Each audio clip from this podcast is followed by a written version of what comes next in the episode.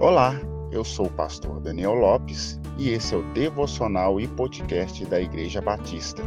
Siga as nossas redes sociais, arroba Bibi Francisca Adriângela, um lugar de encontro com Deus.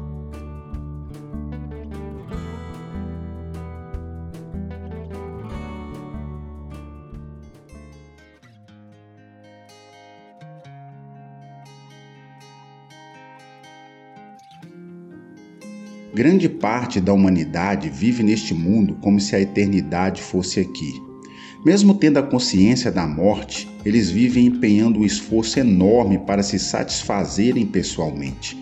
Muitos, às vezes, nesta loucura desenfreada, cobiçam o que não têm e desprezam o que têm. Salomão, o homem mais sábio que já existiu na terra, a qual Deus atribuiu a ele também muita riqueza, desfrutou de todos os prazeres que a vida pôde lhe oferecer. Ele mesmo disse: De tudo quanto os meus olhos e o meu corpo desejaram, não lhe neguei nada, jamais privei meu coração de alegria alguma. Eclesiastes, capítulo de número 2, versículo de número 10, parte A. Porém, em seus momentos de reflexão, pensando na vida, ele reconhece que todas as obras dos homens debaixo do sol é tudo vaidade, e os esforços humanos são todos vãos como correr atrás do vento.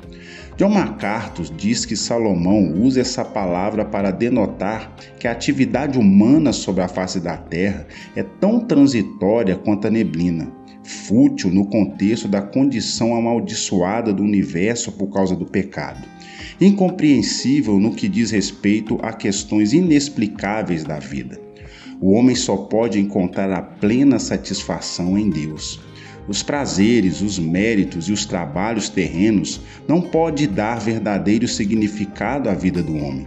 Por isso que Salomão, no final do livro de Eclesiastes, diz: De tudo o que se tem ouvido, o fim é: teme a Deus e guarda os seus mandamentos, porque isto é o dever de todo o homem.